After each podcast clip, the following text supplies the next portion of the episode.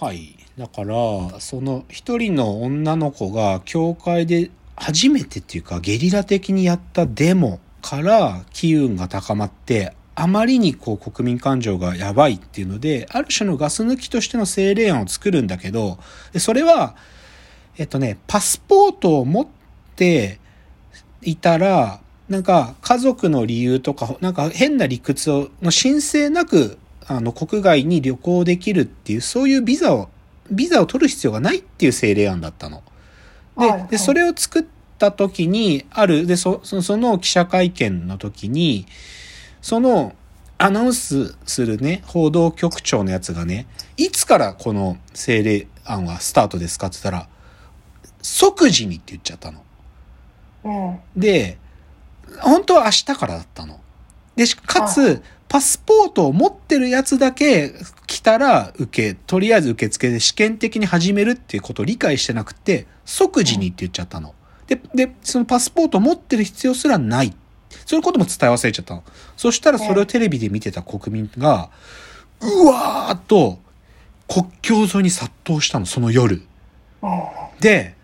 国境沿いにうわーっとし集まってくる市民たちにさ、あれは間違いだったって言えないし、上官からたちの話もちゃんと浸透してないから、うんその検問所のね、審査官の司令官がね、もう、夕方6時ぐらいから人がどんどんどんどん集まってきて、うん。どうにもならなくなっちゃって、もうそこで現場判断でもうたくさんだっつって、うんその国境開くのだから初めてその時東ドイツの人たちが西ベルリンに行ったの。一気にブワーって流れ出てたの。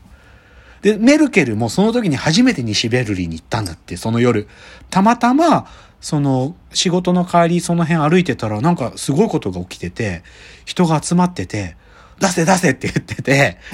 で、もう開いちゃって、で、その時初めて西ベルリンのビールを飲んだのって、メルケルが言ってるんだって。うんだこれがでも、ベルリンの壁崩壊のもう決定だね。はっきり言って。だから、だからその崩壊した後さっきのさ、カラーフィルムを忘れたのねっていう、あのニナ・ハーゲンって人はね、でも当局からめちゃくちゃ監視とか受けてたから、実は彼女はね、亡命してたのね、すでに。なんだけど、壁が崩壊した2日後に、もうその壁がなくなった東ドイツ、西ドイツの国民集める前で、彼女はカラーフィルムを忘れたのね、歌いに来てくれるんだよ。とかね、そういう話があるの。だから、僕、だからね、やっぱりメルケルさんってこういうことを、こういう時間を過ごした人だからさ、で、メルケルの偉大なことの一つはさ、アラブの春があったじゃない。あれ、きゅ2010、いくつだろうね。年、年で言うと分かんないけど、まああの、アラブの春があった時ってさ、ヨーロッパの国って、そのアラブの春からぐわーっと来た難民の人たちをさ、もう国境で入るなってやってたんだよね。だけど、メルケルは最初に、いや、ドイツは難民を受け入れるって声明を出したんだよね。うんでも、当時のドイツの人たちは、最初それにて反発するんだよね。俺たちの仕事なくなるじゃねえかっつって。なんだけど、それを、あの、最初に支持する人が、あの、教会で最初のデモを始めたカトリン・ハッテンハウアーさんって、もうその彼女は絵を描く画家になってるんだけど、それで署名を呼びかけて私たちはメルケルを応援すると。でさ、でも、すごいよね。やっぱさ、メルケルは、やっぱりに、に、人間が最も既存されちゃいけない価値観っていうのは自由なんだって、やっぱり信じてるからさ、そのアラブの春で、民主化が起こってる国の人たちを拒絶するなんてメルケルからしたらありえないことだったんだよね。で、それをさ、でも一緒にその東ドイツの民主化を達成した、そのきっかけになった人が最初に支持するとか熱い話だよね。だからさ、メルケルが今日、2020か、そのさ、もう彼女が退任する時のさ、退任式典で、普通そういう時って楽団、そのドイツのさ、軍隊の楽団がさ、その、荘厳な音楽を、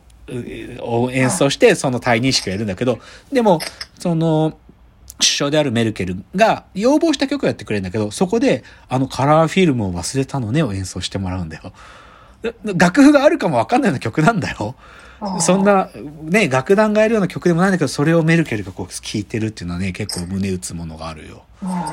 うん。だから、やっぱ僕はね、だから、僕正直言ってコロナ禍になって、一番偉大だった、偉大っていうか、なんか、リーダーとして一番真摯な対応をしたのはメルケルだって僕思ってるの。やっぱりコロナのこの状況でさ、やっぱり人がさ、やっぱりそれでも行動の制約を受けなきゃいけない時代になっちゃったけどさ、でもそれを今これこれこういう状況だから皆さん本当にごめんなさい。なんも、本当私たちは本当はそんな権利を持ってないんです。政府は。けど、でも、なんとかこの時に皆さんに行動の制限をお願いしなきゃいけないっていうことをメルケルはちゃんと国民に説明したの。で、それは僕は、なんか、最も偉大だったと思う。なんか、この期間にのリーダーたちの中で。で、でもそう、メルケルがそう発言する理由が、こういう背景でメルケルは東ドイツからやってきた人だっていうことが分かると、すげえなんか改めてちゃんとメルケルの凄さ分かってね。つうのが、えー、っと、映像の世紀バタフライエフェクト、ベルリンの壁崩壊最初メルケルの誕生ってだったんですよ。で、でね、で、実はさ、これが多分受けたからなんだろうな。ここはちょっと気に入らないとこなんだけど、年末に、これのさらに再編集版みたいなやつが、12月の30日だったかな。またこの映像の世紀バタフライエフェクトの新作として出てきたの。で、それが今日のタイトルの映像の世紀バタフライエフェクト。ロックが壊した冷戦の壁っていうまあ、今度はメルケルだけの話じゃなくって、他の国も含んだ話として出てくるのね。でもこれもまた良かったんだよ、なんか。いや、焼き直し感はすごいんだけど、でも良かったんで、ちょっとまたこれも、あの、ホームページに書いてある文読んでみますね。はい。えー、東西冷戦の象徴、ベルリンの壁を崩壊に導いた3人のロックシンガーの物語を国大版で特集。東ドイツで監視社会への怒りを歌った女性歌手ニナ・ハーゲン。ドラッグや同性愛を赤裸々に歌い、チェコスロバキアで大ブームとなったルーリード率いるベルベットアンダーグラウンド。そして西ベルリンから壁の反対側に向けてコンサートを行ったデビッド・ボーイ。自由を叫ぶ3人の音楽は冷戦の壁を越えて人々の心を揺さぶった。という話で、だからさっきのメルケルの話で出てきた一人の歌手、ニナ・ハーゲンも含むんだよ。はい。だからまあ、ニナ・ハーゲンの話はまあちょっと軽くだけど、僕、でもこれ見てね、僕ね、チェコスロバキアの、なんで、要は、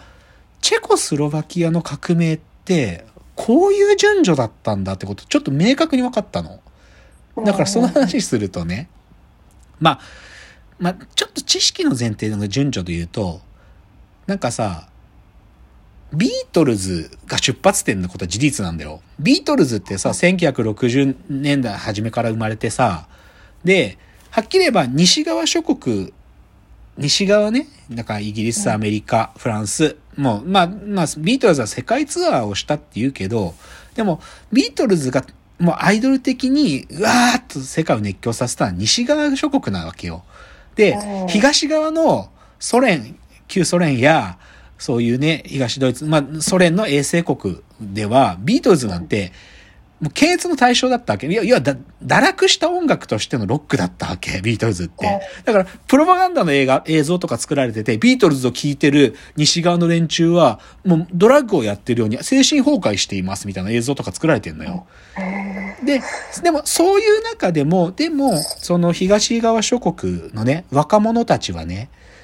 もう検閲対象だから、う、もう売れ、売ったりすることは不可能。そもそも輸入もできないんだけど、彼らはその音楽どう聴いたかというとね、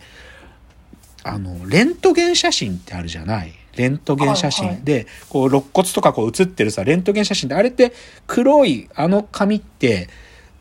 薄いんだけど、レコードがこう切れるのね。切れる。カッティングができるのよ。つまりレコードってさ、カットの溝を切ってって音楽をそこに書くっていうメディアだから、その肋骨のレントゲン写真を丸く切り抜いてそこにカッティングして、骸骨レコードとか肋骨レコードって言うんだけど、それをみんなでこっそり共有してビートルズを聞いたの。当時の東側の人たちは。で、その骸骨レコードを入手したニナ・ハーゲン、さっきのメルケルに、メルケルのハイライトを歌ったカラーフィルムを忘れたのねを歌ったニナ・ハーゲンも、その骸骨レコードを聞いてビートルズを知ってるのよ。だから、そういう意味で、なんかビートルズってのが、ロックってものがあるんだってことを知ってったのが、そういう順序だったの。で、なんだけど、でもさっき僕冒頭自分のロック観って言ったけど、ビートルズってどっちかっていうとやっぱり優等生なんだよ。なんか少年っぽいっていうか、そこまでアンダーグラウンドじゃないわけ。もっと尖ったロックっていうのは別の人たちもいてね。ビートルズが商業的に成功を収めてる時に、アメリカニューヨークにね、一つのトン、なんていうかな、すげえバンドがあったんだよ。で、それが、ベルベットアンダーグラウンドっていうバンドがあったの。聞いたことあります？ないです。ああまあね、この人たち尖りまくってるから、はっきり言ってビートルズは？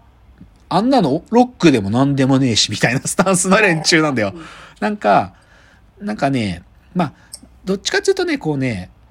しまあ彼ら商業的には成功してないんだけど、そのルー・リードってやつが、まあ、リーダーなんだけど、